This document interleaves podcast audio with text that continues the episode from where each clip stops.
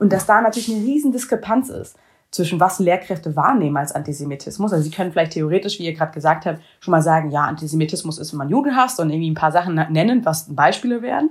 Aber sie können es praktisch gar nicht nachvollziehen, was das, welche Nuancen das hat. Kleine Pause.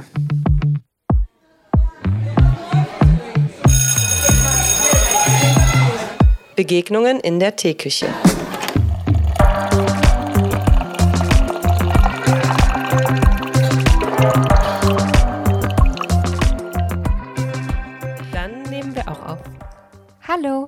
Hallo. Herzlich willkommen zu einer neuen Folge Kleine Pause. Ja, und äh, heute haben wir wieder eine äh, ganz, ganz tolle Gästin bei uns im Podcast und wir freuen uns sehr, sehr, sehr, sehr doll, dass du da bist und würden dich jetzt als erstes bitten, dich ganz kurz vorzustellen. Hi, ich freue mich auch sehr, diese kleine oder etwas größere Pause mit euch zu machen. Mein Name ist Dalia, Dalia Greenfeld. Ich war mal in der Schule, bin nicht mehr in der Schule, mache äh, vor allem außerschulische Bildung und komme generell aus der Anti-Hass, Antidiskriminierung und vor allem Antisemitismusarbeit. Bin selbst jüdisch, bin auch äh, jüdisch sozialisiert und jüdisch aufgewachsen in Deutschland und ähm, habe als zwei Pfeiler in meinem Leben den jüdischen Aktivismus und politischen Aktivismus und habe das beides vereint. Ähm, sowohl habe ich die jüdische Studierendenunion Deutschland mitgegründet und die geleitet für zwei Jahre als Präsidentin, aber dann auch beruflich den Weg eingeschnitten und mache äh, bei der Anti-Defamation League genau diese Art Arbeit von äh, Antidiskriminierung, Anti-Hass, Antisemitismus und unterstütze jüdische Gemeinden in ganz Europa, äh, politische Arbeit, Anti Semitismus zu machen und auch darüber hinaus äh, Bildungsarbeit zu machen. Wow. Vielen Dank. Vielen, vielen Dank. Und damit hast Ach du so, ja meine Pronomen sind sie, ihr vielleicht noch als Information. Sehr gut. Ich glaube, das ist das erste Mal, dass das äh, in unserem Podcast auch zur Sprache kam. Also vielen Dank.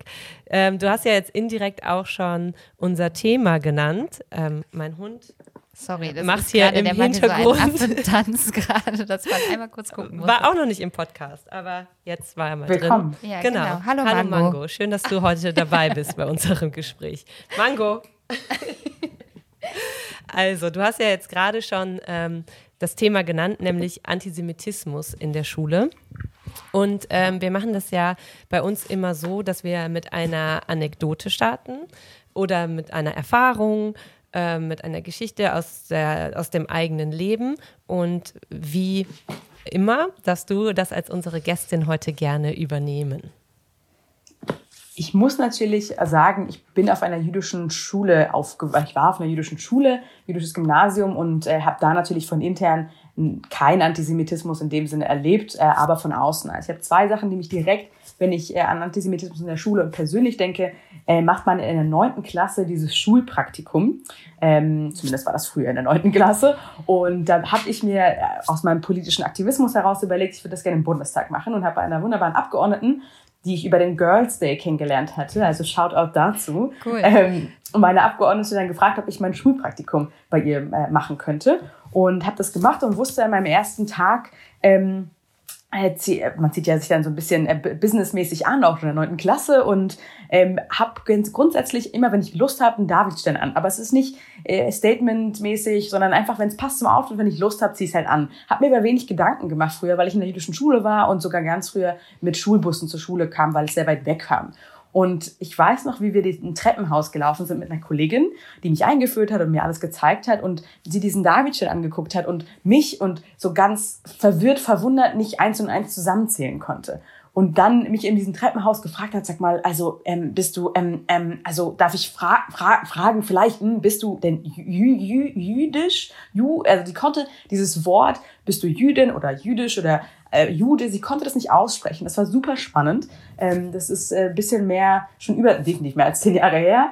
Und das war so eine interessante Erfahrung, dass jemand, der in der politischen Arbeit ist und mit diesen Themen auch konfrontiert ist, so ein Problem damit hat, das überhaupt zu benennen. Und dass da ganz klar eine, eine Schwierigkeit ist zum Thema jüdisches Leben, jüdisches Leben verstehen, Empathie, irgendwas wissen dazu. Und gleichzeitig, das war überhaupt keine antisemitische Handlung, das will ich nicht damit sagen. Aber das war ein Ausdruck von, jüdisches Leben ist etwas, was mir irgendwie unangenehm oder fremd ist von ihr. Zumindest das hat mir das Gefühl gegeben. Und diese Erfahrung ist keine Einzelerfahrung. Diese Erfahrung haben ganz viele von meinen jüdischen Peers ähm, in die nicht-jüdischen Schulen waren oder auch generell auf in äh, unterschiedlichsten Situationen, ob es im Sportverband oder beim Töpferkurs ist, immer wieder gemacht. Und ich habe sie auch durchweg in meinem Leben und mache sie weiterhin genau dieses unbeholfene mit jüdischem Leben zu, zu sein. Und das andere, äh, was mir einfällt, ganz klar äh, von FreundInnen in meinem Bekanntenkreis, die äh, in Berlin, aber auch in anderen Städten aufgewachsen sind, die, wir hatten immer so Diskussionen zu Judenwitzen, ob das okay ist oder nicht, als Teenies, weil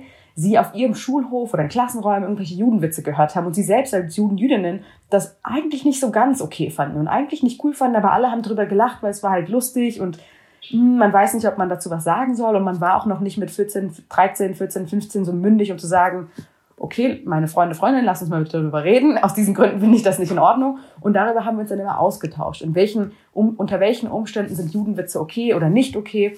Und diese Erfahrung bis heute ist spannend, weil ich habe sehr lange äh, Bildungsarbeit gemacht für den jüdischen Wohlfahrtsverband, also unsere jüdischen Ferienlager von der Zentralwohlfahrtsstelle der Juden in Deutschland, also so wie die jüdische Caritas quasi, ähm, einer der großen Wohlfahrtsverbände, machen äh, jüdische Ferienlager. Und da haben wir auch ganz oft so Diskussionen gehabt zum Thema Judenwitze. Und die gibt es bis heute. Das finde ich sehr spannend, dass man sie bis heute diskutiert. Und vielleicht finden wir heute auch nochmal die Zeit, äh, um auch über sowas zu reden. Was, was, kann auf dem, was darf man sagen, was nicht. Und schlimmer wird es natürlich, wenn äh, Jude als Schimpfwort auf, auf dem Schulhof genannt wird. Und das ist eben eine Realität, ich glaube, die vielen nicht bewusst ist, dass das keine Seltenheit ist und dass es kein einmal im Jahr sagt jemand, du Jude oder du scheiß Jude auf dem, auf dem, Spiel, auf dem Spielplatz oder Schulhof, sondern dass das eine Realität von vielen, vielen jüdischen Menschen ist. Und da sind so meine Anekdoten. Also mir ist es, wie gesagt, selbst nicht widerfahren, aber ich kenne sehr viele Leute, denen genau das widerfahren ist. Und das spiegelt auch, es gibt, so wie bei jedem Menschen, wir sind eben nicht homogen. Juden, Jüdinnen in Deutschland oder egal auf der Welt, ist keine homogene Gruppe. Wir haben alle unterschiedliche Erfahrungen, manche mehr Antisemitismus, manche weniger. Intersektional, ja, als, als Frau erlebt man nochmal andere Sachen als die jüdische Frau, als als jüdischer Mann vielleicht, als queere jüdische Frau. Es gibt halt unterschiedliche äh, Erfahrungen dazu. Vielen, vielen Dank. Ähm, das waren ja quasi direkt zwei verschiedene ähm, Arten und Weisen, die du angesprochen hast in, äh, oder Erfahrungen. Ähm, bei denen dein Jüdischsein eine Rolle gespielt hat. Ähm, jetzt sprechen wir ja ähm, über das Thema Schule und über den, den Kontext Schule, was du auch gerade schon genannt hast. Und wir haben uns im Vorfeld ähm, in Vorbereitung auf die Folge ähm, schon nochmal angeguckt, was gibt es da überhaupt für Forschung und was gibt es da überhaupt für Studien zu. Und was mir aufgefallen ist, ist, dass die ähm, neue Art der Forschung, jetzt tatsächlich sehr neu, 2020, ähm, das erste Mal so aus der Perspektive der Betroffenen vorgeht. Und dass dieses Feld des Antisemitismus oder des Antisemitismus in Schulen ähm, ein äh, sehr beackertes Feld in der, in der Wissenschaft ist, aber ähm, diese Multiperspektivität davor, also Multiperspektivität klingt ja schon fast absurd, ne, weil es war ja sehr eindimensional, ähm, da absolut gefehlt hat. Ähm, ich habe lustigerweise einen Talk angeschaut, bei ähm, dem dann am Ende eine Fragerunde kam und da kam just eine Frage von dir. und ich dachte, ach, ist ja so ein Zufall ähm, bei YouTube. Wir haben aber noch eine Erkenntnis ähm, aus, der, aus der Kontrastierung beider Studien, dass die Interventionen, die sowohl bildungspolitisch als auch partikular an Schulen zustande kommen, entwickelt werden, konzipiert werden, an den Bedarfen und Bedürfnissen der Betroffenen anscheinend vorbeigehen. Und es gibt sogar, also es ist mehr, es ist eine Stufe höher, es ist mehr sozusagen als ähm, die nehmen es so wahr und die anderen nehmen es nicht so wahr, sondern da müssen wir genauer hingucken, ob nicht sozusagen die ähm, Paradigmen in der Bildungsarbeit etwas sind, was einfach seit Jahrzehnten ohne die Einbeziehung von betroffenen Perspektiven auskommen und sich dementsprechend auch so gestalten.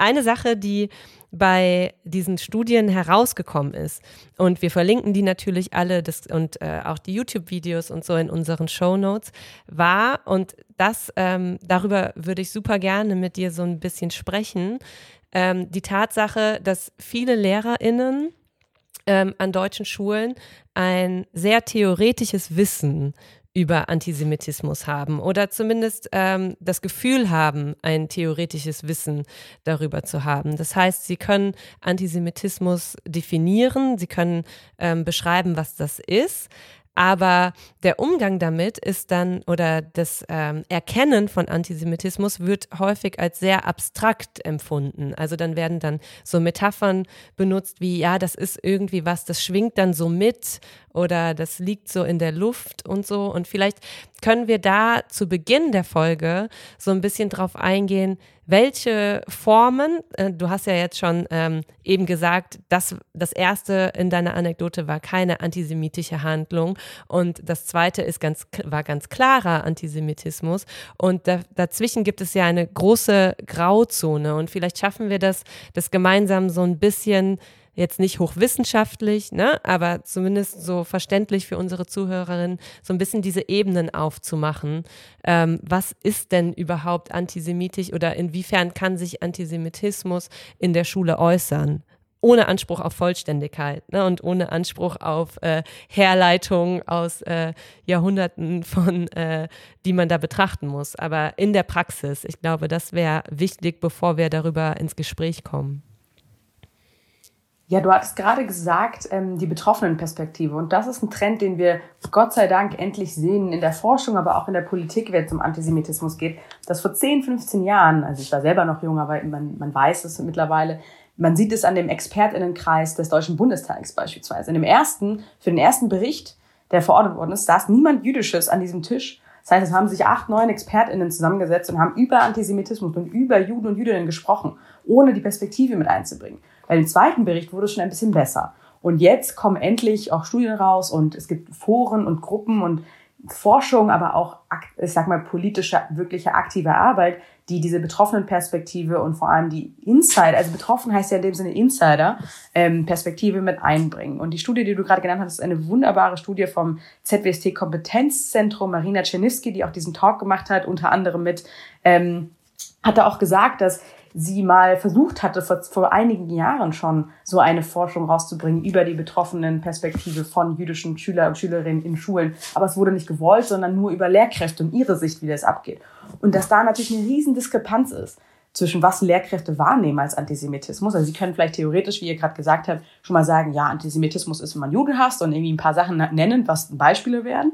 Aber sie können es praktisch gar nicht nachvollziehen, was das, welche Nuancen das hat und welche Erfahrung, weil auch vieles nicht zur Sprache kommt. Und das Gleiche sieht man, es gibt eine Studie auch äh, von der Fundamental Rights Agency von der EU, die auch genau über junge jüdische Erwachsene in ganz Europa spricht. Und da ist auch eine riesen Diskrepanz zu, was sehen jüdische junge Menschen als ihre Wahrnehmung zu antisemitischen, Vor äh, antisemitischen Ereignissen, Sprache, Häufigkeit, Bedrohung und was ist die politische Ansicht. Das heißt, diese, dieser Trend von Diskrepanz ist einfach da und wir müssen es schließen, um genau diese betroffenen Perspektiven, die Insider-Perspektive, wie ich sie nenne, gerne äh, mit reinzubringen. Natürlich ist Antisemitismus ein Hoch, ein, ein Feld, nicht nur in der Forschung, sondern auch äh, ein sehr schwer zu definierendes Feld. Es gibt eine Definition, die wird gerne genutzt und seit in den letzten Jahren, sie ist jetzt auch im Deutschen Bundestag und im Europäischen Parlament und vielen anderen, Hertha BSC hat sie gerade angenommen vor ein paar Tagen, ähm, eine, eine Definition, das nennt sich die IRA-Definition, das ist die International Holocaust Remembrance Alliance, das ist eine große Institution, wo verschiedene Vertreter und Vertreterinnen jüdischen, aber auch nicht jüdischen Lebens- und Antisemitismus Forschung irgendwie zusammensitzen und die haben eine sogenannte Arbeitsdefinition. Und der Titel sagt es ja schon, es ist keine Definition, es ist eine Arbeitsdefinition, weil sich natürlich auch Antisemitismus wandelt. Er ist, er ist kontinuierlich da gewesen. In deutschen Schulbüchern reden wir gerne ab 1933 davon. Aber irgendwie habe ich immer das Gefühl, in, der deutschen Schulsprache wird gesagt, 1933, da hat jetzt Antisemitismus angefangen. Und 1945 klappen wir das Buch zu, da ist es vorbei, da gibt es das nämlich nicht mehr. So ungefähr. Und das ist ein Riesenproblem. Auf alle Fälle, um zurückzukommen, Haken hier rein, aber um zurückzukommen zu diesen Definitionen. Also ähm, es gibt auch mehrere, man muss dazu sagen, es ist, das ist die große anerkannte, die aktuell genutzt wird. Und die spricht, und das ist ganz spannend, von bestimmten Wahrnehmungen von Juden und Jüdinnen. Es geht bei Antisemitismus nicht um die Realität, wie Juden und Jüdinnen sind oder leben oder machen oder sagen, sondern um eine Wahrnehmung von außen. Und diese Wahrnehmung ähm, identifiziert sich über Hass gegenüber Juden und Jüdinnen. Das heißt, ich habe irgendeine Wahrnehmung und ich äußere sie mit Hass. Und das andere es ist nicht nur Sprache, also es kann Sprache sein, es kann aber auch eine Tat sein gegen jüdische Menschen, kann aber auch natürlich gegen nicht-jüdische, aber als jüdisch gelesene Menschen gehen. Also wenn ihr mit einem Davidchen rausgehen würdet, einfach aus Solidarität oder aus Freude oder sonst wie, weil ihr es schön findet, vielleicht wisst ihr es auch gar nicht, dass es ein jüdisches Symbol ist, kann natürlich Antisemitismus euch auch theoretisch widerfahren. Eher selten, aber meistens sind es halt auch Juden und Jüdinnen, die betroffen sind als Personen. Man muss aber auch daran denken, vor allem in Deutschland nochmal, nicht nur Personen, sondern auch Eigentum und auch Institutionen, Orte, also Schulen, Synagogen, Häuser, ganz sehr oft, äh, was passiert, sind auch ähm, jüdische Denkmäler und jüdische Grab, Graborte, ähm, Friedhöfe da oft, die beschmiert werden. Also es sind Personen, es sind Eigentum, es sind Orte, Einrichtungen, jüdische Institutionen, Gemeindeeinrichtungen. Da gibt es verschiedene Arten und Weisen, wie Antisemitismus und wo sich das äußern kann. Ähm, natürlich ist das eine, so eine Arbeitsdefinition. Und Antisemitismus ist ein Feld, der oft in Deutschland, habe ich kurz gesagt, so wirklich fast schon plakativ angefangen bei Holocaust. Ja, da fängt es irgendwie an, dann ist vorbei. Vielleicht hat man noch mal Antisemitismus und Juden im Mittelalter gehabt, in, in vielen Schulplänen, glaube ich. Und dann irgendwie, der, wenn man noch Zeitung liest, dann schwarz-weiß wieder in der Zeitung. Und dann so ein bisschen Israel-Palästina-Konflikt, da weiß auch niemand so genau, was sind eigentlich, sind Juden und Israelis eigentlich das Gleiche und, und was ist das? Und da sehe ich ein Riesenproblem zwischen den zwei Formen, die ich am Anfang genannt habe von Antisemit oder von antisemitisch oder nicht antisemitischen Erfahrungen. Und zwar haben wir dieses Koordinatensystem von Antisemitismus in Deutschland und jüdischem Leben. Es ist ein schwarz und weiß Bild von negativen Erfahrungen, von Antisemitismus, negativ konnotierten Lebens, Lebensrealitäten, die alle real sind. Ja, es gibt Antisemitismus und er ist sogar steigend und das ist schlimm und wir müssen uns damit beschäftigen. Und ja, es gibt einen Konflikt, der mit einem jüdisch-demokratischen Staat zusammenhängt. Aber wir haben in Deutschland so dieses, nicht nur in Deutschland, aber auch besonders hier, einen wirklich negativ geprägtes, äh, geprägten Zugang zu jüdischem Leben. Und daher kommt, glaube ich, ist einer der Gründe für den fehlenden Zugang zu ähm, Verständnis für das jüdische Leben, Empathie, aber auch einfach Wissen und dadurch so eine Entspanntheit. Und zwar in einer Gruppendiskussion hat eine Lehrkraft gesagt, also ich hatte diesen einen Vorfall, den wir dann auch in einem Workshop, dann wird ein, ein ein Beratungsangebot genannt, das wir jetzt aus ähm, Anonymisierungsgründen nicht erwähnen, auch besprochen haben. Das fand ich sehr hilfreich. Auch in der Sekundarstufe 1 mit einem Schüler aus deiner Klasse, der sagt in einer Pause, und ich habe es nur ganz am Rande gehört, um einen jüdischen Schüler gezielt zu ärgern, sagte er, es sei ja überhaupt nicht nachgewiesen, dass sechs Millionen Juden gestorben wären. Also so Richtung geschichtsrevisionistisch. Aber auch mein Eindruck war, dass das überhaupt nicht reflektiert ist, sondern dass es eigentlich um was ganz anderes ging, nämlich um Provokation, um ganz gezielt jemanden zu ärgern. Und das hätte auch ein ganz anderes Thema oder ein anderer Spruch sein können. Und ich finde es dann als Lehrer manchmal schwierig zu entscheiden, was bespreche ich jetzt im Unterricht? Was ziehe ich ins Gespräch nach dem Unterricht? Um dem eben auch nicht unbedingt immer eine Bühne zu geben. Also bei sowas dahingerotztem, sage ich jetzt mal provokativ, ist ja die Frage, ob man das jetzt über die ganze Klasse überbreitet oder ob man das erstmal klein hält und vielleicht im Nachgang bespricht. Ich habe dann aber auch überlegt, ob es sinnvoll gewesen wäre, dass sich der Schüler nochmal explizit entschuldigt. Genau, Zitat Ende. Es zeigt sich einmal das Strukturmerkmal, es gibt eine Offenheit für Intervention, es wurde sich hier Beratung geholt, dennoch bleibt in der Schilderung offen, was ist dann eigentlich passiert mit dem Vorfall. Auch das ist typisch, dass ganz oft unklar bleibt, was ist, was war eigentlich die Reaktion. Es zeigt sich das Strukturmerkmal einer zweifachen Deutung bzw. einer Verundeutung.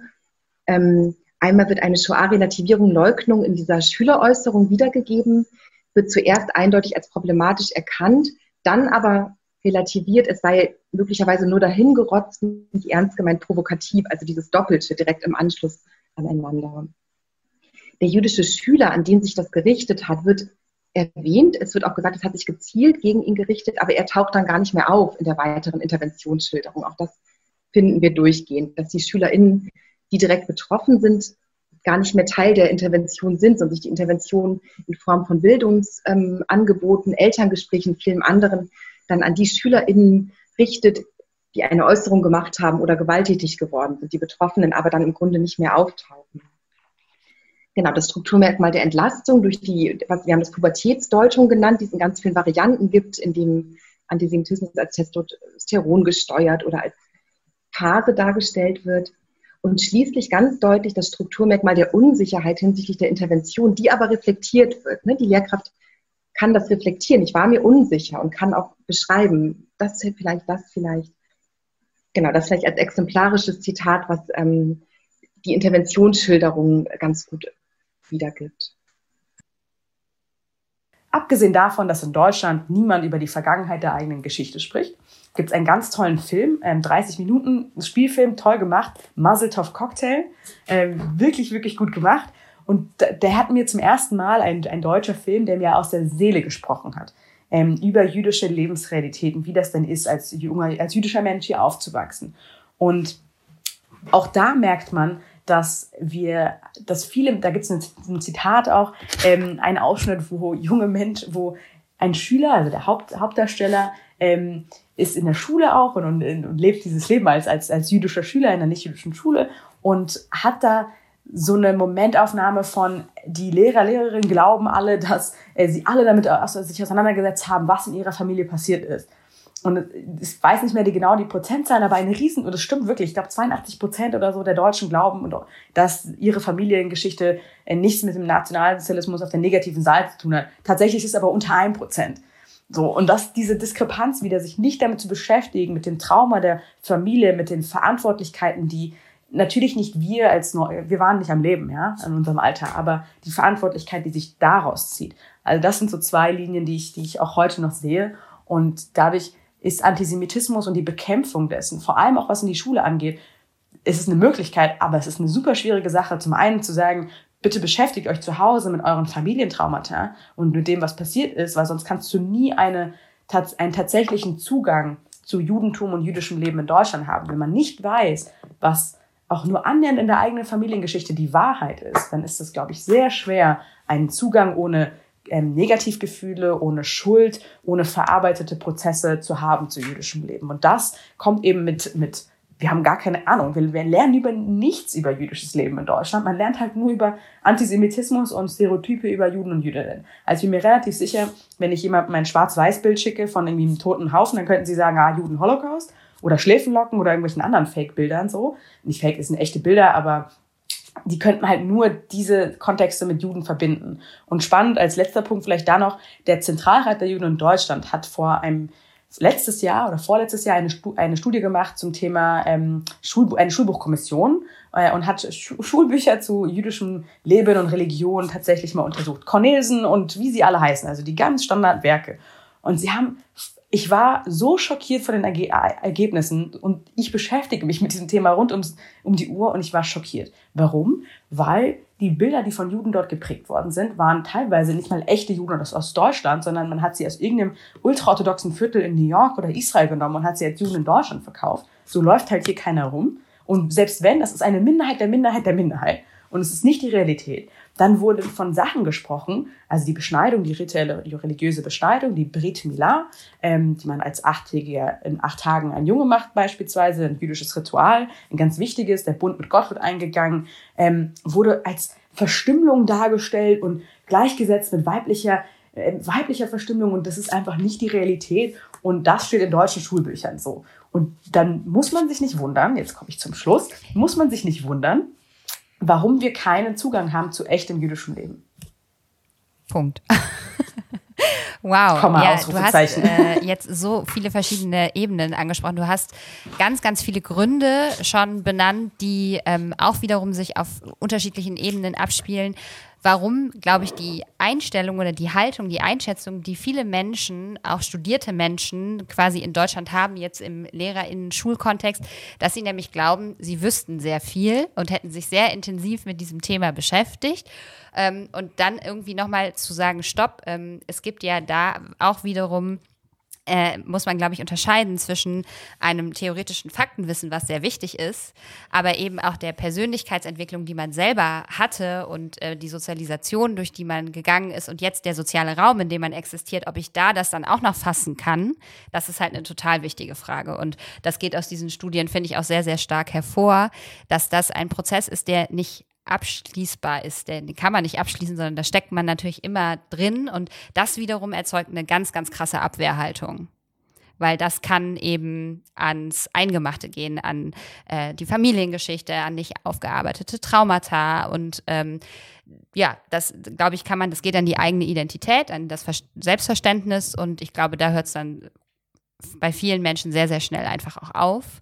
Und ähm, all das passiert natürlich dann parallel in Schule. Das heißt, ich habe einmal die LehrerInnen, die unterrichten, ich habe die SchülerInnen und in den Studien wird ja auch immer wieder gesagt, es gibt ähm, da auch strukturelle Dinge, die aufgearbeitet werden müssen. Das heißt, ähm, auch Schulleitung hat da eine Verantwortung, das ins Kollegium zu tragen und ähm, da Strukturen auch herzustellen, die zum einen Fortbildung garantieren, die aber auch eine Prüfung von Schulbüchern nahelegen und die ähm, einfach auch einen Diskurs, ähm, eine Öffentlichkeitsarbeit in jeder Schule angepasst auf das, was zu der Schule eben auch passt, ein Programm sozusagen.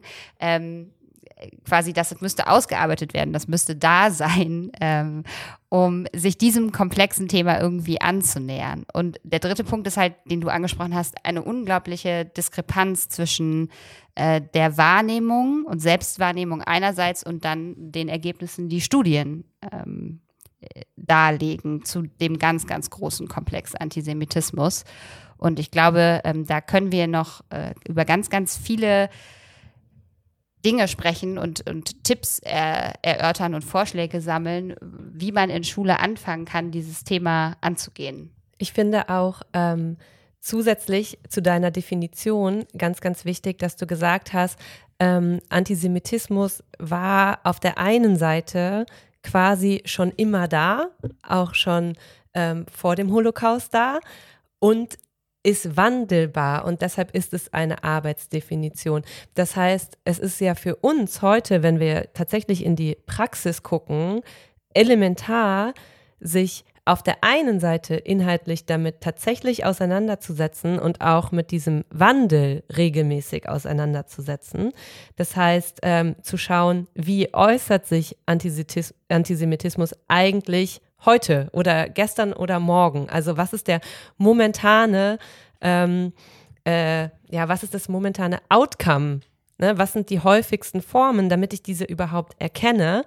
Und gleichzeitig ähm, das mit dieser ganzen eigenen Beschäftigung damit, dem eigenen Reflektieren und so weiter zu verbinden, damit diese emotionale ähm, ja, diese Distanz, die man äh, vielleicht, äh, ja, vor der man vielleicht Angst hat, sich in diesen Raum zu begeben. Ich weiß gar nicht, ob es Angst ist, ne, ob es auch irgendwie Unwissen ist. Ich will das jetzt gar nicht definieren, ähm, damit die aber nicht aufkommt.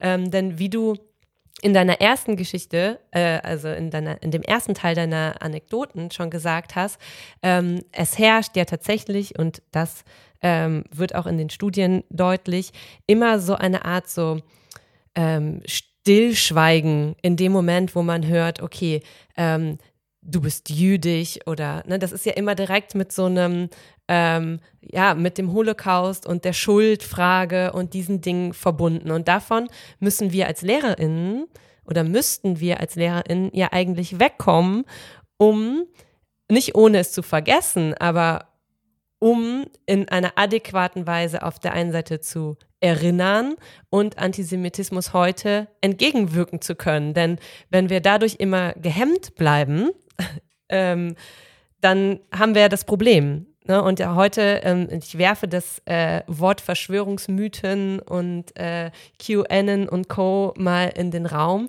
denn äh, diese Formen sind ja die, mit denen wir uns heute besonders auseinandersetzen. Ne? Oder Karikaturen in der Süddeutschen Zeitung. Ähm, äh, alle möglichen Arten von Ressentiments, ne, indirekte vielleicht äh, antisemitische Äußerungen, ähm, israelbezogener Antisemitismus im Politikunterricht. Es sind so viele verschiedene Formen, über die informiert äh, werden muss oder über die man sich selber informieren muss.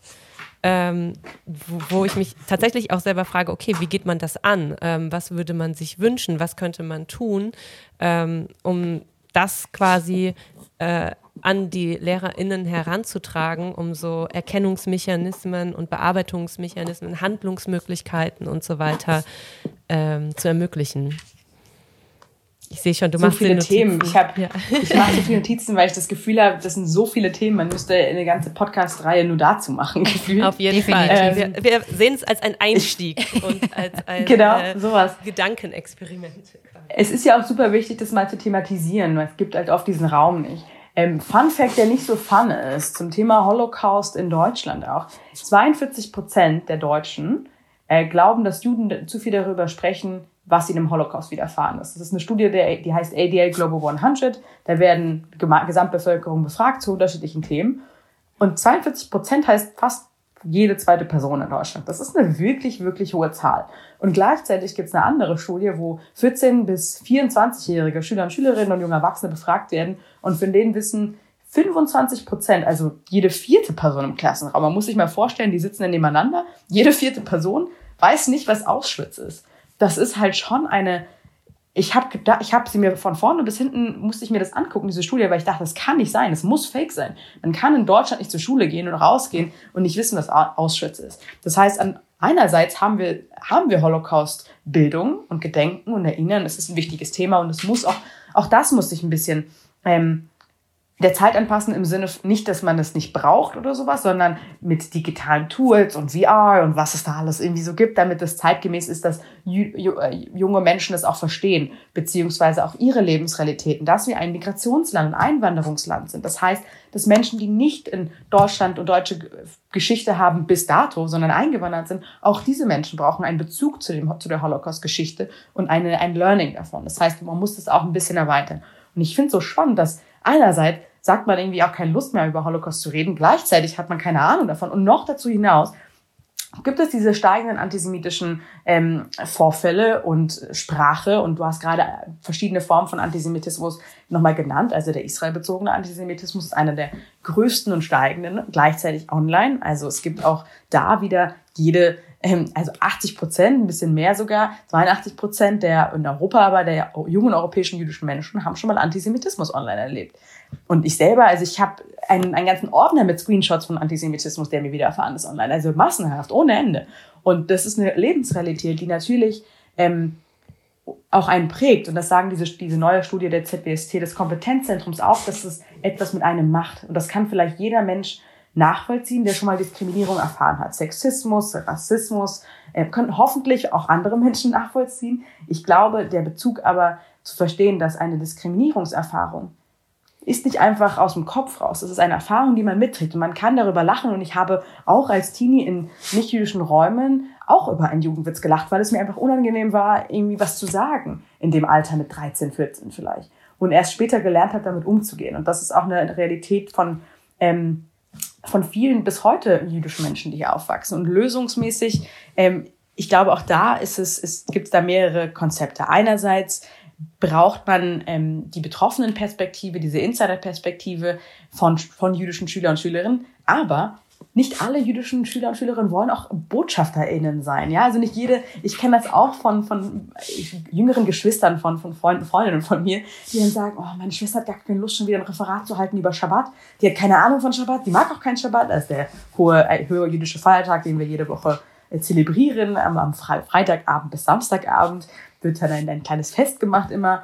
Und ähm, die hat da überhaupt keine Lust drauf, irgendwie als, als Jüdin ausgerechnet darüber sprechen zu müssen, weil weil sie nicht so den Zugang zu dieser Art Judentum hat. Sie ist halt eher kulturell jüdisch zum Beispiel. Da muss man auch mal überlegen, wie, und das ist auch schwierig, glaube ich, als, als Lehrkraft daran zu. Ich weiß, vielleicht könnt ihr auch dazu mehr sagen, wie eine gute Herangehensweise ist zu sagen, einerseits wollen wir diesen Raum eröffnen, gleichzeitig bist du nicht Botschafterin von jüdischem Leben in Deutschland, wenn du dieses Referat hältst oder mal was erzählst und dass man auch nicht erzählen muss. Also das ist eine sehr, sehr schwierige Sache, vor allem anzahlmäßig. Ne? Es gibt halt nicht es gibt also 100, mindestens 100.000 jüdische Menschen in Deutschland, ja, circa als Gemeindemitglieder, plus nochmal irgendwas zwischen 50 und nochmal 100.000. Also Maximum, Maximum 200.000 Juden und Jüdinnen in Deutschland. Auf 82 Millionen BürgerInnen ist das nicht so viel. Vor allem, wenn wir über ländliche Räume sprechen, weil jüdisches Leben sich eher in den Städten wächst. Das heißt, diese Wahrnehmung von Betroffenen, diese Wahrnehmung und Erfahrung von jüdischen Menschen so in, in Schulkontexte zu bringen, dass es weder ein Aufsetzen eines Botschafterinnenhuts ist, noch ein, eine irgendwie unangenehme Situation ist, aber auch authentisch ist, habe ich auch keine perfekte Lösung, wie man das macht. Ich glaube, dass Beispiele und freiwillige Beispiele da als Zitatkarten und Erfahrungskontexte da ganz sinnvoll sind. Ich glaube aber auch, dass der zweite ganz wichtige Teil, vielleicht sagt das mir so meine alte Jugendleiterrolle, dass nicht nur außerschulische Bildungskontexte, so wie Jugendverbände und, und Sportverbände, sondern auch die Kontexte von einem Mix aus Verstehen, dass, was jüdisches Leben ist, also jüdische Geschichte, jüdische Geschichte in Deutschland. Ich sage jetzt nicht, man muss die ganze Torah lesen, ja, das dauert eine Weile. Wir Juden und Jüdinnen brauchen dafür ein ganzes Jahr, jedes Jahr von neu. Aber ähm, dass man ein bisschen Verständnis dafür hat, über jüdisches Leben zu sprechen und innerhalb von jüdischem Leben, Kultur, Geschichte, Literatur auch über ähm, die Kontinuität von Antisemitismus. Also wenn man diesen Punkt mal knackt, das ist halt nicht Mittelalter mal kurz war und Holocaust, sondern eine Kontinuität da war. Es gibt so eine Wikipedia-Liste von antisemitischen Attacken in Europa seit der Beginn der Geschichte. Es ist eine furchtbare gute Nachgeschichte, wenn man sich das mal einfach die Zahlen, die, die Ewigkeit dieser Liste anguckt. Ähm, aber diese Knackpunkte vielleicht zu verstehen, also wenn wir das in unseren Schulkontext bekommen würden, ich glaube, das würde einen riesen Unterschied machen. Gleichzeitig, ich weiß nicht, was ist euer, wie ist eure Erfahrung da vielleicht auch? Ähm, Herangehensweisen, du unterrichtest ja auch Geschichte, also wie kann man da herangehen, so dass man die Realität darstellt, aber auch die, die, ja, die, die klausurenrelevanten Themen mit einbringt. Ja, total. Wir haben jetzt äh, im Vorfeld, haben wir beide auch sehr viel darüber gesprochen und ähm, niemals hätte ich das so pointiert sagen können, wie du das jetzt auf den Punkt gebracht hast, ähm, was dir da wichtig ist, was, was da Anliegen sind und was es brauchen würde in Schule. Ähm, ich glaube, ich will jetzt nicht immer den Vergleich zum Thema Rassismus ähm, ziehen, aber ich glaube, dass es, wenn, wenn es um die betroffenen Perspektive geht, ähm, dass es ganz, ganz wichtig ist, in Dialog zu treten und dass man das eben nicht überstülpt, also egal in welchem Kontext, sondern die äh, jungen Menschen befragt zu dem, was sie sich wünschen und ähm, das anspricht und Stimme äh, und Räume, also Stimme verleiht und Räume schafft für ähm, jüdische ähm, SchülerInnen und ähm, einfach sagt, dass man Ansprechpartner ist, dass man sie fragt, was sie sich wünschen würden, ob sie eben Lust hätten oder auch eben keine Lust hätten, ähm, einfach Erfahrungen zu teilen und ähm, auf gar keinen Fall sich natürlich auf einzelne SchülerInnen stürzt, so nach dem Motto, juhu, Jackpot, ja, Jackpot für den Geschichtsunterricht, ich habe eine jüdische Schülerin in meinem Kurs. So darf das natürlich nicht laufen. In einem meiner Gedichte schreibe ich an einer Stelle, ähm, es ist eine Herausforderung für mich, nicht unter der Hoffnung der anderen zu leiden. Ich glaube, von der deutschen Seite gibt es in diesem ganzen Dialog zwischen jüdischen und deutschen Deutschen, wenn man so will, die Hoffnung, dass die Dinge wieder gut werden könnten, die Hoffnung, dass sowas wie Versöhnung stattfinden könnte. Ich erlebe das als eine Form von repressiver Erinnerung, repressiver Hoffnung. Für mich wird nie wieder alles gut. Und ich habe auch das Gefühl, dass diejenigen, die hätten versöhnlich sein können, tot sind. Und das ist der Ausgangspunkt, von dem aus ich sagen würde, eine, eine Erinnerungsarbeit in der Gegenwart muss zuhören, muss versuchen nachzuvollziehen, wie die andere Seite sich fühlt und nicht das eigene Hoffen auf Versöhnung sozusagen projizieren das darf man vielleicht irgendwie auch nicht so ganz vergessen. Man will ja auch persönlich, das ist ja auch nicht so schwer zu verstehen, auch nicht, dass man aufgrund von irgendeinem äh, x-beliebigen Merkmal oder irgendeiner Zuschreibung oder sonst irgendwas, dass sich dass sich Menschen auf einen stürzen und sagen, du bist jetzt derjenige, ähm, du hast jetzt den Freifahrtschein und ich möchte jetzt, dass du ähm, das Sprachrohr bist. Das kann ja überhaupt nicht angehen. Ne? Und ich glaube, die andere Sache ist, dass es ja wünschenswert wäre, ähm, eine Haltung in Schule zu entwickeln, sowohl bei LehrerInnen als auch bei SchülerInnen, dass jüdisches Leben in Deutschland eine Selbstverständlichkeit ist. Also ich glaube, dass man vielleicht, also so wird, ich weiß nicht, ob es naiv ist, aber das ist das, von dem ich glaube, dass man, ähm, bevor man sich in viel, viel schwierigere Dimensionen und Gespräche begibt, das ein Stück weit auch vorlebt, wie du das ja. vielleicht mit dem Austauschprogramm beispielsweise machst. Wir haben es also sozusagen mit einem gewissen Nichtwissen zu tun ähm, über die Erfahrungen der äh, Schülerinnen und Lehrer. Und das bedeutet ganz praktisch, und das habt ihr ja auch rausgearbeitet, dass die Schülerinnen, äh, die müssen sozusagen die Reaktion der Lehrerin mitmanagen in ihren Alltagsreaktionen. Die müssen überlegen, äh, was kann ich jetzt überhaupt hier erwarten, was kann ich ansprechen, in welche Dynamiken trete ich jetzt damit eigentlich los ähm, und äh, müssen da sozusagen Arbeit äh, mitmachen. Und daraus wird, das hat ihr auch angedeutet, ähm, eine unheimlich starke Leistung deutlich, eine unheimlich breite Perspektive, aber natürlich auch ein Aufwand, wo man eigentlich nicht möchte, dass Schülerinnen das in der Schule haben, sowohl was ihre Verletzlichkeit angeht, als auch die Frage, was sie eigentlich in der Schule machen wollen, sich entwickeln und lernen lernen und mit anderen Schülerinnen und Erwachsenen zusammen sein. Also das sozusagen wird ja immer mit so einer Zusatzanstrengung ähm, äh, sozusagen für sie verbunden. ich ähm, habe gerade auch an so ganz viele utopische Vorstellungen gedacht, ne? aber wir sind ja jetzt hier auch nur mal ein Podcast, in dem wir uns unterhalten und nicht in dem wir äh, tatsächliche Dinge festlegen. Deshalb dürfen wir das ja auch. Ähm, ja, genau. Okay, also es ist ja absurd, genau wie du ganz richtig gesagt hast. Ne? 42 Prozent der Menschen sagen, es wird zu viel über den Holocaust geredet. Gleichzeitig, wenn eine Lehrerin ähm, irgendwie erfährt, es, äh, also natürlich nicht alle, ne, wie immer, ne, aber wenn man dann sagt, ja, ich bin jüdisch, ähm, tritt eine Stille ein und man ist so, oh, ähm, ne, immer direkt irgendwie mit Holocaust, mit Tod, ne, als würde es überhaupt kein modernes, junges, ähm, jüdisches Leben in Deutschland geben. Ne? Es ist immer direkt so eine Betroffenheit und man stirbt das ja quasi über, obwohl man gleichzeitig sagt, ich will davon nicht mehr hören. Also man zwingt ja auch dazu, sich dazu zu äußern. Es ist ja, ne, das ist ja ein totales Paradox. Und ähm, ich musste direkt daran denken, ähm, dass ich mir ganz sicher bin, du ähm, hast so schön erklärt, was Schabbat ist. Ne? Und ich glaube, es ist auch ähm, notwendig, dass wir das tun. Ähm, ich habe direkt an Halle gedacht und gedacht, ich glaube, erst seit Halle wissen Menschen, was Yom Kippur ist, wenn sie Nachrichten geguckt haben, wenn sie sich damit auseinandergesetzt haben.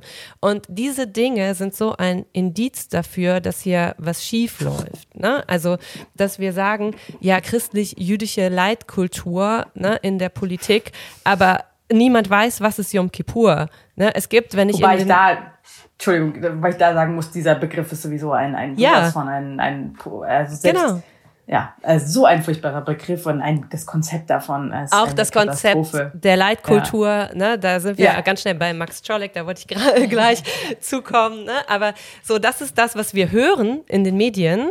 Und gleichzeitig weiß aber niemand, was Yom Kippur ist. Gleichzeitig muss man erklären, was Shabbat ist. Ne? Gleichzeitig ähm, ähm gibt es nicht, wenn wir in den Supermarkt gehen, äh, Karten, auf denen äh, ähm, ja, frohes neues Jahr zu Rosh Hashanah steht. Das gibt es nicht. So. Und das zeigt ja diese Absurdität. Und ich glaube, das sind so Punkte, wo man ansetzen kann. Und da, an dem Punkt wollte ich zu Max Scholle kommen. Wir brauchen eine gesamtgesellschaftliche Veränderung. Ne? Wir dürfen nicht mehr von diesen ähm, Bildern, also wir sind eine pluralistische Gesellschaft. Es, es, ist schon da und die Schule ist aber noch nicht an diesem Punkt angekommen. Das heißt, was man vielleicht machen könnte, um auf diese utopische Vorstellung zu kommen, ist endlich damit anfangen, ähm, diese Diversität auch wirklich zu leben. Das heißt, ähm, zu unterschiedlichen Feiertagen unterschiedliche Aktionen machen. Ähm, nicht jedem frohe Weihnachten zu wünschen, wenn es in die Ferien geht. Nicht jedem äh, frohe Ostern zu wünschen, sondern vielleicht Happy Pessach ähm, oder ähm, Ramadan ähm, Mubarak oder was auch immer. Also diese ganzen Dinge, die man ähm, dann eben wünscht, wenn man in einer pluralistischen Gesellschaft lebt und das auch anerkennt. Und natürlich ist das so wie so eine äh, Schule als Happy Place, in äh, dem das alles äh, äh, in so einem ja, Mikroorganismus irgendwie funktioniert. Aber wenn wir nicht anfangen, uns solche Dinge vorzustellen, ähm, und das vielleicht auch tatsächlich zu tun, wie soll das denn jemals so werden? Also ich meine, wir machen das seit Jahren nicht. Hm. So, wir sprechen im Religionsunterricht über das Judentum als Thema, aber wir realisieren gar nicht, oder den Islam oder den Buddhismus mhm. oder welche Formen von Religion auch immer. Aber ähm, und selbst da ist die Information ja, wie ich gesagt, ja. wie diese Schulbuchkommission auch gesehen hat, furchtbar, furchtbar, nicht nur einseitig, sondern einfach nicht faktisch und nicht richtig gelegt. So. Ja, ähm, total. Aber äh, ganz kurz zum Thema auch nochmal, es sind ja nicht nur, oh, es wäre schön, was über Yom Kippur und jüdische Feiertage, Pessach, Rosh Hashanah, wie sie alle heißen, zu lernen, sondern das hat ja eine Bedeutung für unsere Strukturen. Das heißt, Halle ist ein leider furchtbares, aber ein akkurates Beispiel, dass die Polizeidirektion in Halle als sie gesagt haben, ja, wir haben diesen jüdischen Feiertag, Halle, und es kommen mehr Menschen als sonst, weil auch Gruppen aus Berlin kommen und so weiter, nicht, nichts damit zu, anzufangen wusste, dass da mehr Menschen da sein werden und dass Yom Kippur ein, ein, einer der höchsten, wenn nicht der höchste jüdische Feiertag und Fasttag ist und eine Synagoge da besonderen Schutz braucht. Und diese, diese Transferleistung ähm, braucht, braucht halt auch eine Struktur. Ein anderes super gutes Beispiel ist, an Hochschulen, also an Universitäten in Deutschland, muss man als jüdischer Mensch, wenn man ein hoher jüdischer Feiertag ist, beispielsweise Yom Kippur, aber auch andere, ähm, an dem man nicht schreiben darf, nicht arbeiten darf, keine U-Bahn fahren darf und so weiter, muss man trotzdem Prüfungsleistung erbringen, weil es keine Ausnahmeregelung gibt. Weil der Artikel 4, ja, das Recht auf freie Religionsausübung, da in dem Sinne ein bisschen ausgeschaltet ist. Man hat keine Möglichkeit, man kann sagen, man ist krank, man kann zurücktreten aus Gründen, aber es gibt keine faire, gleichberechtigte Möglichkeit für jüdische Studierende, das auszuleben. Und das sind so strukturelle Dinge, die uns vielleicht klein vorkommen, heißt aber dann de facto für eine Person mit Staatsexamen mehrere Jahre in Bayern warten zu müssen auf ein Staatsexamen, weil es immer auf Yom Kippur gefallen ist. Und die zweite, die als andere Semester war immer auf Pessach. Das heißt, da, strukturell, und es sind keine Einzelgeschichten, das gibt es in jedem, fast in jeder Branche findet man was. Auch richtig Gutes für Arbeits, die Arbeitswelt. Wir haben natürlich als, ähm, als äh, ja, diese christlich, christliche, jüdische, was auch immer, angebliche Leitkultur, die äh, christlichen Feiertage, Weihnachten und so weiter. Und das ist auch kein Problem. Ich freue mich immer, dass ihr Weihnachten frei habt, so ist nicht. Aber für andere, für Menschen, die andere Feiertage feiern, gibt es keine Möglichkeit, ganz offiziell beim Arbeitgeber zu sagen oder Arbeitgeberin, ähm, ich würde gerne diese Feiertage frei haben, hier ist die Liste und, und die gilt, weil ich diese Identität habe. Nicht, ich hätte gerne und bitte, bitte, sondern die gilt. Das gibt es nicht. Und das, ich glaube, für die meisten ich glaube, diese Lippenbekenntnisse. Und ich muss immer da, ich habe, äh, ich denke jedes Jahr bei ähm, am 27. Januar, Internationaler Holocaust-Gedenktag, Hashtag nie wieder und we remember und es ist wichtig. Und politische Statements sind wichtig, sie machen was aus. Aber gleichzeitig kann ich nicht noch eine bedrückte, bedrückte Augenpaar sehen, wo, wo ein Schild mit Hashtag nie wieder in die Kamera guckt, aber niemand jemals gefragt hat, was würden denn die meisten jüdischen Menschen eigentlich haben wollen. Und ich bin mir sicher, ich würde wirklich viel darauf wetten, dass diese Arbeitsfeier, diese Feiertagsregelung sowohl für Studierende, aber auch im Arbeitsalltag unglaublich viele Menschen glücklich machen würde und das Leben wirklich erleichtern würde als Mensch, der vielleicht nicht Weihnachten feiert. So und Fun Fact, vielleicht auch nochmal Fun Fact, aber nicht Fun Fact. Wir haben gerade den Feiertag, äh, du hast den Feiertag Pessach angesprochen, der jetzt auch ansteht in ähm, ja eineinhalb Wochen auch schon fast. Und lustigerweise, ich, ich lache immer im deutschen, deutschen Supermärkten, wird dann das Pessachbrot, also die Matze, das ist Mehl und Wasser zusammengemischt und man isst sie, weil man hatte nicht mehr Zeit, aus, um aus Ägypten zu fliehen. Und man hat außer Mehl und Wasser, man hat sie zwölf Minuten in die Sonne gelegt und das nennt man Essen. Unglaublich widerlich. Aber diese Matze, dieses ist quasi, sieht aus wie Knäckebrot, schmeckt nach nichts. Äh, Mehl und Wasser halt, wird in Deutschland immer als Diätknäckebrot verkauft. Und das ist so herrlich, weil es ist einfach genau das Gegenteil davon. Und ich würde es wirklich niemandem, niemandem empfehlen, davon mehr als überhaupt ein Stück zu essen. Abgesehen davon, dass es nicht schmeckt, das ist auch unglaublich ungesund. Und da lache ich, ich jedes Mal sehe ich diese Memes von, haha, Rewe hat's mal wieder richtig drauf. Ähm, zum Thema jüdischem Leben. Darüber kann man lachen. Aber das, das zeigt halt, ne, dass, dass da so gar kein Verständnis dafür, dafür da ist. Und auch andere Feiertage. Jetzt am Samstag kommt äh, persisches Neujahr. Die Bahai Bahais feiern persisches Neujahr dieses Wochenende. Und das zu wissen irgendwie und da auch einen Kontext äh, zu geben von, hey, ich bin zwar christlich und ich feiere das nicht, aber hey, ich find's cool, dass ich, ich, ich habe jetzt einen Fun dazu gelesen und ich poste den mal. Sowas finde ich halt total relevant. Ja, total. Ich also, habe eine Frage, die, ja. ich, also, die ich super gerne stellen würde. Das geht ein bisschen vom Thema weg, aber wieder ein bisschen, sorry. Nein, nein, aber ich habe ein bisschen Angst, dass die untergeht. So.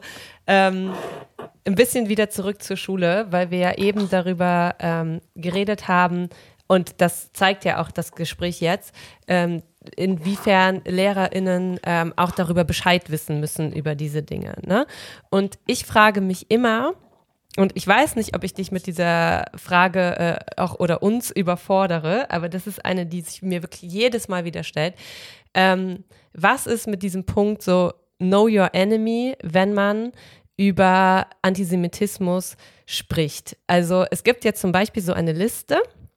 Ähm, ich glaube, ich weiß gar nicht von, ich will jetzt nichts Falsches sagen, aber auf denen ähm, Empfehlungen gegeben werden, ich gucke das nochmal nach, ähm, welche Literatur man beispielsweise nicht mehr lesen sollte, weil dort Antisemitismus reproduziert wird. Da steht sowas drauf wie ähm, der Junge im gestreiften Pyjama, also bei irgendwelchen Romanen und so weiter. Ähm, abgesehen davon, das sind ja so, so Handlungsanweisungen, die es für Lehrerinnen tatsächlich auch gibt. Wenn man sich für die Themen interessiert, kann man, ähm, kann man die finden. Vielleicht können wir die sogar auch verlinken.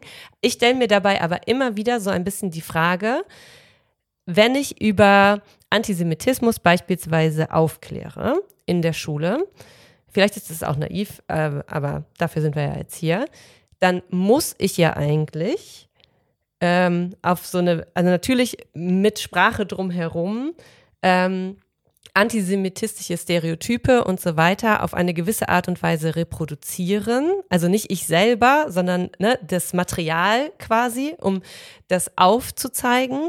Und ich habe oft das Gefühl, dass ähm, dadurch nicht jüdische Schüler ähm, damit spielen.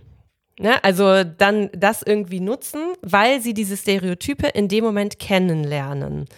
Oder ähm, wenn man dann solche Romane liest, dann äußern sich Figuren in den Romanen antisemitisch und dadurch ähm, lernen die Kinder diese Stereotype. Gleichzeitig müssen wir ja über die aufklären, denn wenn wir sie nicht kennen, auch als Erwachsene später und sie nicht in der Schule da, darüber gelernt haben, dann können wir sie ja auch nicht bekämpfen oder erkennen, um dagegen Haltung zu zeigen. Ich weiß nicht, ob ich das jetzt verständlich genug erkläre, ähm, aber ich sehe da immer so ein bisschen so ein eigenes Dilemma ähm, in so, ähm, ja, in, in dem Aufdecken der Stereotype, beispielsweise im Unterricht. Ähm, ich in, im PEDA unterrichte ich ähm, Erziehung zur, zur NS-Zeit und da ist es immer voll davon. Und ich denke jedes Mal, ah, wie mache ich das jetzt?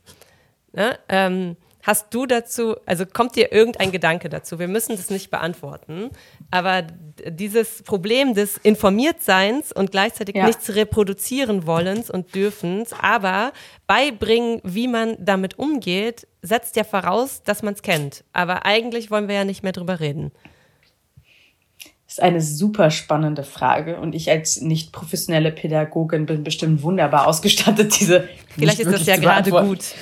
Ähm, das ist grundsätzlich eine Frage von Spotlight the Hater. Ne? Also wie viel ähm, Spotlight, wie viel Bühnenlicht gibt man dem Hass versus der, der Bildung drumherum. Einerseits hast du natürlich vollkommen recht, würde ich dir zustimmen zu sagen, warum muss ich das erstmal reproduzieren und erklären, warum das antisemitisch ist und warum äh, große Nasen und andere Sachen Juden, Jüdinnen zugeschrieben werden, um es dann zu de dekonstruieren wieder, das ist schwierig. Gleichzeitig, sie sind sowieso da. Ich denke mir bei solchen Themen oft, diese antisemitischen Stereotype und ähm, Sprache und Kontexte, sie werden früher oder später irgendwie damit konfrontiert werden. Und da wäre mir viel lieber, muss ich jetzt auch aus dem Bauch heraus sagen, dass sie wissen, dass sie es erkennen können, dass sie sagen, ah, Moment, du hast gerade irgendwie gesagt, ausgerechnet der äh, David Goldberg, der jüdisch ist, ausgerechnet der so, hat jetzt so viel Geld und soll jetzt zahlen, hä? Das ist ein antisemitisches Vorurteil, ein Stereotyp und das ist nicht in Ordnung. Also mir wäre viel lieber, und ich habe jetzt natürlich auch einen sehr jüdischen Namen genannt aus, ne, aus, aus, aus, aus, aus, aus Vorbild, aus schlechten Gründen sozusagen, ähm, da wäre mir aber lieber, dass sie es erkennen würden, dass sie sagen würden, ich habe verstanden, worum es bei Antisemitismus geht und ich kann damit umgehen äh, in der Form und aufstehen. Weil wenn man nicht wissen, heißt halt auch nicht handeln. Mhm. Und da de facto ist am Ende des Tages ein antisemitischer, Vor ein, irgendein, eine Sprache oder ein Vorfall, eine Situation, die vorkommt. Und dann kann man, aus Unwissen kann man gar nicht erst handeln. Da würde ich in Richtung Handeln denken, wobei ich gleichzeitig auch sagen würde, die Mehrheit der Zeit oder des Inputs sollte auf ähm, nicht auf, auf dem Spotlight des Hasses, sondern Spotlight des Verstehens, des Dekonstruierens und ähm, da ist, glaube ich, sehr wichtig, auch wenn die Schulklinge klingelt, irgendwie nochmal zehn Sekunden sitzen zu bleiben und wirklich zu checken, ob die Leute, ob die Schüler, Schülerinnen verstanden haben, worum es da geht. Ähm, Habe ich aber auch keine so perfekt konstruierte, könnte ich dir auch nicht genau sagen, was da die Top of the Best Practices, was gerade so aktuell ist. Ähm, ich glaube, ohne geht's nicht. Man kann nicht über Hass sprechen, ohne zu erklären, wie er sich darstellt und Bilder. Hm, schwierig. Vielleicht äh, TBD muss ich auch noch mal mehr drüber nachdenken. Oder Aufruf an unsere ZuhörerInnen, äh, sich zu dem Thema vielleicht auch noch mal zu äußern, weil ich tatsächlich, also ich sehe da immer so ein, ähm, ja, so ein bisschen so ein Dilemma. Ja, das hängt ja auch unmittelbar, da haben wir ja auch im Vorfeld lange drüber gesprochen. Ich finde, das hängt auch ein bisschen damit zusammen, man kennt das ja, also zumindest jetzt als Lehrerin kenne ich das, dass es, ähm, man hat ja unterschiedliche Routinen im Unterrichten. Und wenn es um sensible Themen geht, dann würde ich mich immer noch total, obwohl ich schon zehn Jahre Lehrerin bin, würde ich mich ganz anders vorbereiten. Ich würde mir überlegen, ich würde antizipieren, was passiert in dieser Stunde, was kann theoretisch auf mich zukommen und wie kann ich dann reagieren, dass ich eben nicht aus der Lameng heraus mit so, solchen ähm, sehr sensiblen Themen dann ähm, gegebenenfalls auch einfach, dass ich dann nicht adäquat reagieren kann, dass ich dann eine Unsicherheit ausstrahle und dass das sozusagen rum, das Ruder rumgerissen wird und dann genau das passiert, was du gerade nämlich gesagt hast, dass im Zweifel aus der Stunde SchülerInnen was anderes rausziehen, als sie eigentlich rausziehen sollten. So. Ich habe eine Frage an euch genau ja. dazu, weil ihr seid ja Lehrerin. Wie Ihr habt natürlich offensichtlich einen Zugang zu jüdischem Leben und zum Thema Antisemitismus, habt euch auch mit vorbereitet. Das heißt, da ist ja schon mal eine andere äh, Grundhaltung, einfach ein Verständnis. Aber von euren KollegInnen, äh, Peers, die ihr so kennt, habt ihr das Gefühl, dass in der Ausbildung zum, zur Lehrkraft-Daseins ähm, das Thema, wie gehe ich mit Hass in der, im Schulzimmer, ich kann jetzt speziell auch mal über Antisemitismus reden, vielleicht ab, dass man lernt, wie man damit umgeht, was man macht, wo man sich Ressourcen holt, äh, damit man, ob, wird man überhaupt vorbereitet, wie oft das passiert? Was sind da so eure Insider? Ich ähm, muss so teilweise leider abnicken, was auch in den neuesten Studien steht. Also man spricht natürlich sehr, sehr viel ähm, im Studium, vereinzelt nicht sehr, sehr viel, aber wenn es um, um, um Class Classroom Management oder so geht, über Mobbing beispielsweise. Aber das ist ja nicht gleichzusetzen. Also das heißt, es ist ähm, nicht möglich, das eins zu eins zu übertragen. Und ich glaube, egal welche Generation an LehrerInnen man fragt, da wird immer gesagt, jetzt bin ich in der Schule und jetzt werde ich auf einmal damit konfrontiert. Ich habe mich gedanklich damit vorher nicht auseinandersetzen können. Das wurde nicht angeregt. Ich habe keine Handlungsperspektiven und, und, und, und, und.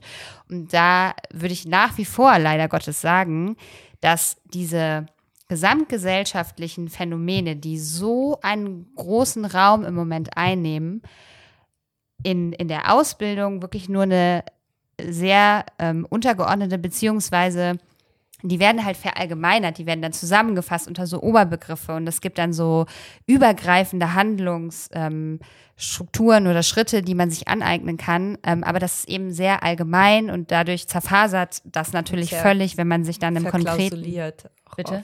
Sehr genau, es ist mega verklausuliert, ja. es ist super theoretisch, es ist natürlich immer theoriegebunden. Es geht immer um die ähm, um das Phänomen an sich und eigentlich gar nicht so sehr um, eigentlich bräuchte man ja Trainings, ne? Also das müsste man ja eigentlich machen. Und das macht man tatsächlich nicht, weil das ist so ein akademischer Duktus, so nach dem Motto, ja gut, diejenige oder derjenige ist ja nicht ganz auf den Kopf gefallen, der wird ja wohl mit so ein paar Halbstarken fertig werden. Ja, aber steh dann mal in der Situation und du hast ja auch Emotionen in dieser Situation.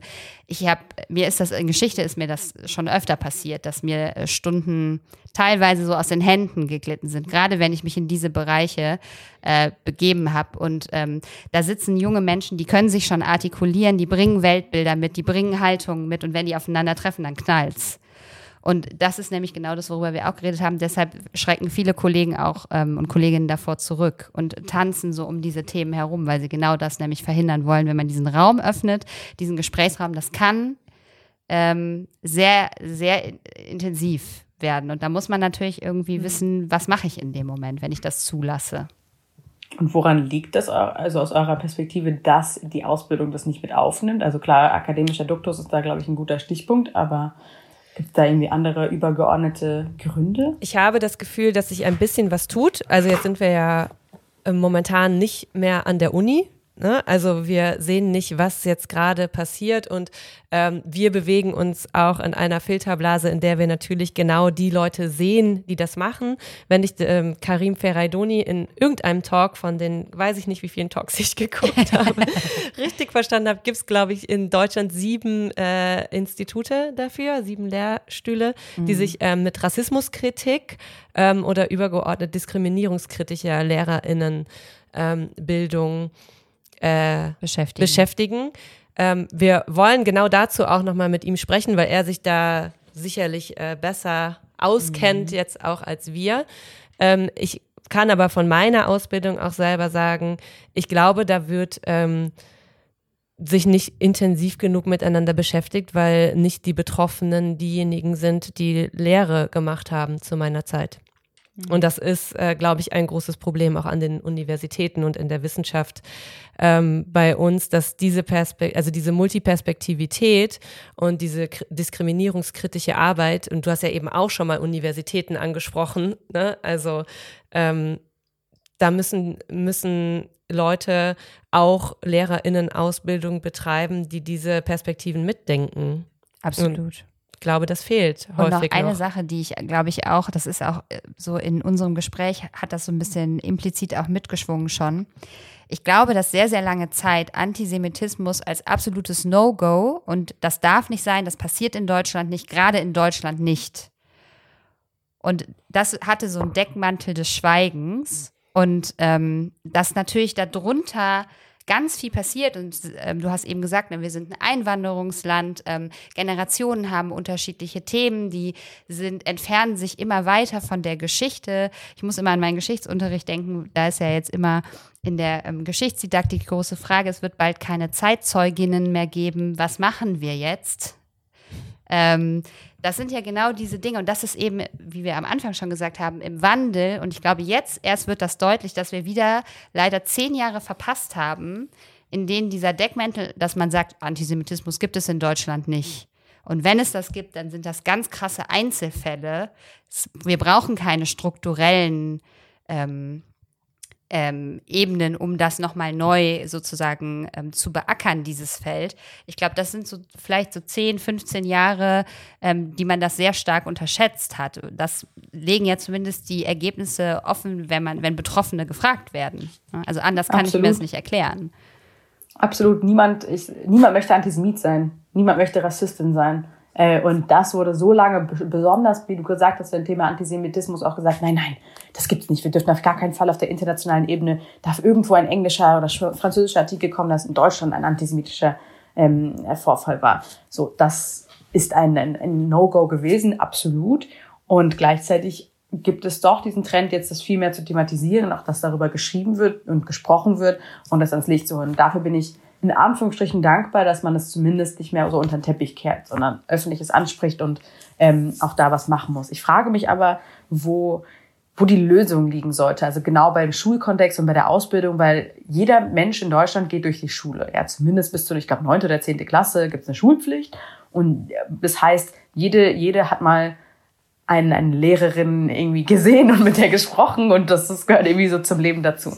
Das heißt, es ist ja eine Möglichkeit, auch Leute zu erreichen für die Zukunft. Und ich frage mich, ob bei der Ausbildung, also ob es sollten es die Universitäten sein, ähm, die genau diese Trainings, die ihr angesprochen habt, Fortbildung zu Umgang mit äh, Antisemitismus, Rassismus, äh, LGBTIQ-Feindlichkeit, also da gibt es ja wirklich verschiedene Formen, auch die Intersektionalität, also die Verschränkung von diesen Themen. Sollten es die Universitäten sein, die das als Pflichtkurs machen oder sollten es Zivilgesellschaft machen. Ich habe im Vorfeld mal geguckt, wo es dann überhaupt irgendwelche Fortbildungen gibt. Und es gibt super wenig. Also es gibt ein bisschen, die vor allem na, mal wieder die jüdischen Institutionen, die das anbieten. Also der Zentralrat, die ZWST und solche Institutionen, die wieder sagen, wir bieten das an. Aber es ist halt nicht unsere Aufgabe als jüdische Institution, jüdische Menschen, diese Arbeit zu machen, sondern es ist Gesamtgesellschaft. Und dann gibt es ein bisschen was von der Friedrich-Naumann-Stiftung, habe ich gesehen, interessanterweise, aber immer so vereinzelt. Und ich glaube, vereinzelt wird einfach das Problem nicht gelöst. Dafür gibt es zu viele Lehrer, Lehrerinnen in Deutschland. Jetzt die Frage, wo sollte das sein? Sollte irgendwie Zivilgesellschaft dieses Problem äh, lösen oder sollte es Teil der Ausbildung sein? Keine Ahnung, vielleicht kann ich das ja mal so in den Raum stellen an euch. Ich denke, es ist ein sowohl als auch. Ich denke, es ist ein Grund, ähm, weshalb jede Stimme wichtig ist, weshalb man nicht mehr leise bleiben darf. Also Ne, es ist so wichtig, dass Black Lives Matter passiert. Ähm, man kann viel an performativem Aktivismus und so weiter kritisieren. Man muss gleichzeitig aber auch sehen, dass sich Dinge ändern, dass es auch ähm, von diesem großen performativen Anteil vielleicht etwas kleinere Anteile gibt, die sagen, mir reicht's, ich möchte nicht mehr, dass es so weitergeht. Ähm, ich möchte mich solidarisch zeigen und gleichzeitig kann es nicht nur an Individuen hängen.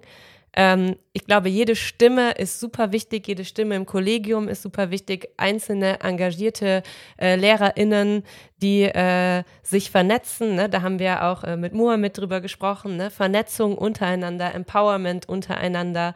Ähm, in dem Fall erstmal egal, ähm, ob selber BPOC oder äh, weiße Verbündete.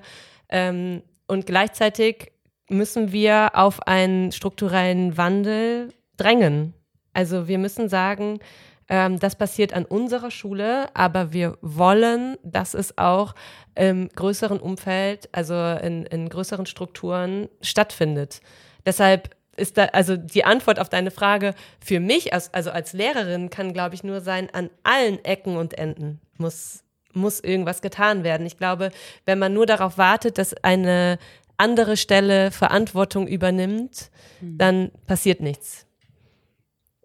Dann wartet man weiter. Ja, das, man landet, finde ich, immer wieder, wenn man darüber spricht, an dem Punkt, es geht hier ja um Menschlichkeit. Es geht ja um eine Solidargemeinschaft. Also es geht ja natürlich in allererster Linie um den Schutz von Betroffenen, völlig klar.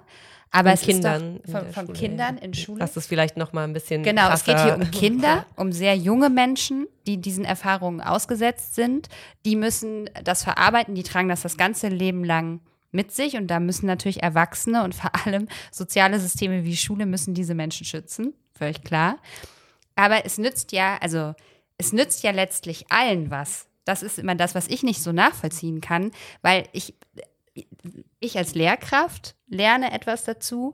Ich kann was weitergeben, was hoffentlich in allen Konflikten, die junge Menschen irgendwann in ihrem Leben mal austragen müssen, ja von großem Vorteil sein wird, wenn man sich nicht verleiten lässt, wenn man, wenn man eine Urteilsfähigkeit besitzt, wenn man Empathie besitzt, wenn man ähm, andere Handlungsoptionen hat, außer sprachlich gewalttätig zu werden, alle diese Dinge. Deshalb weiß ich immer nicht, worüber wir da sprechen, wenn man sagt, das brauchen wir nicht. Wozu sollen wir das denn machen? Das ist doch völlig überflüssig. Das gehört auf ein T-Shirt ja. gedruckt. Und du darfst Als ja, Solidar-T-Shirt. Genau. Galileo taught it to us centuries ago, even after being forced to recant by the Vatican that the earth moved around the sun. He came out, and what is he reported to have said? And yet it still moves. The earth is not flat. The climate is changing. Elvis is not alive. And most importantly, truth and fact are under assault. The job ahead of us, the task ahead of us, the challenge ahead of us is great. The time to fight is short. We must act now. Du darfst ja ähm, auch, wie immer, heute am Ende äh, eine Hausaufgabe an uns persönlich, aber auch aus deiner ähm, Sicht heraus eine Hausaufgabe vielleicht an alle LehrerInnen, die zuhören, äh, für die wir jetzt so wir sagen immer, wir sprechen natürlich nicht äh, für alle und wir können natürlich nicht alle Meinungen wiedergeben und so weiter. Aber in dem Fall kannst du uns als repräsentativ ansehen, weil du ja direkt zu uns sprichst und durch uns vielleicht aber auch an Kolleginnen ähm, ja diese Hausaufgabe stellen und äh, sagen, ähm, was wir deiner Meinung nach zu tun haben. ich habe eine Idee. Das, ich habe natürlich diese Machtposition der Hausaufgabenerteilung. Das fühlt sich ganz wunderbar an. Ähm, ihr könnt mir sagen, ob das eine pädagogisch sinnvolle Hausaufgabe ist im Nachhinein. Und zwar hatte ich direkt gedacht, ihr habt zwar schon einen, einen, einen Bezug zu jüdischem Leben und Antisemitismus und einiges da, da auf dem Kasten, wie man sagt.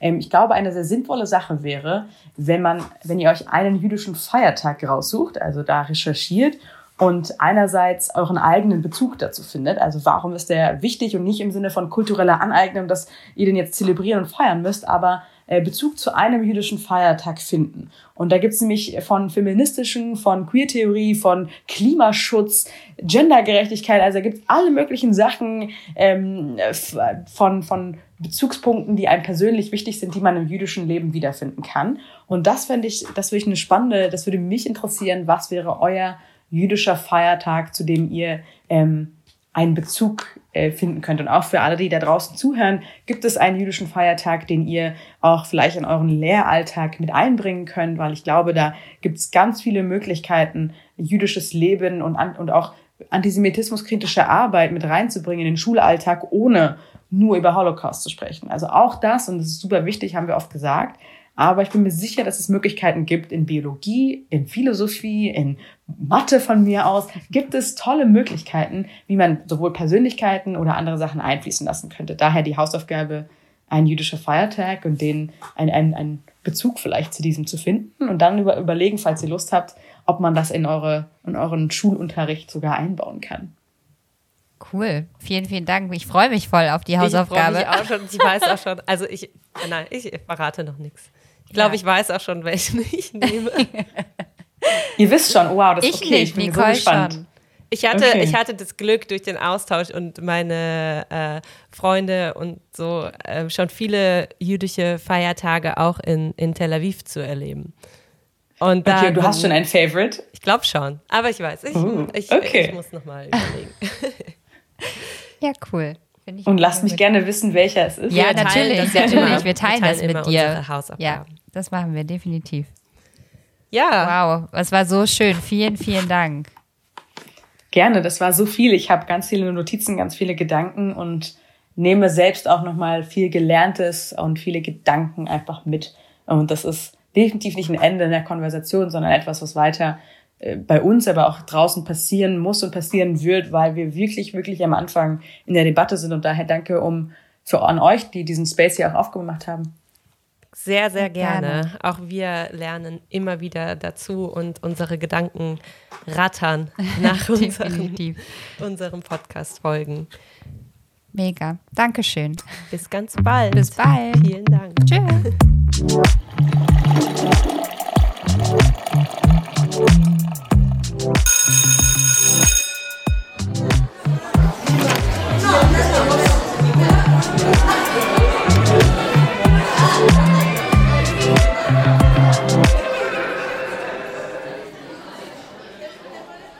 Die wunderschönen Stimmen, die ihr in dieser Folge in Form von Snippets gehört habt, gehören zu Marina Schewinski, Dr. Friederike Lorenz und Professor Dr. Barbara Schäuble, die ein Webtalk zu der Studie, über die wir mehrfach gesprochen haben, gemacht haben.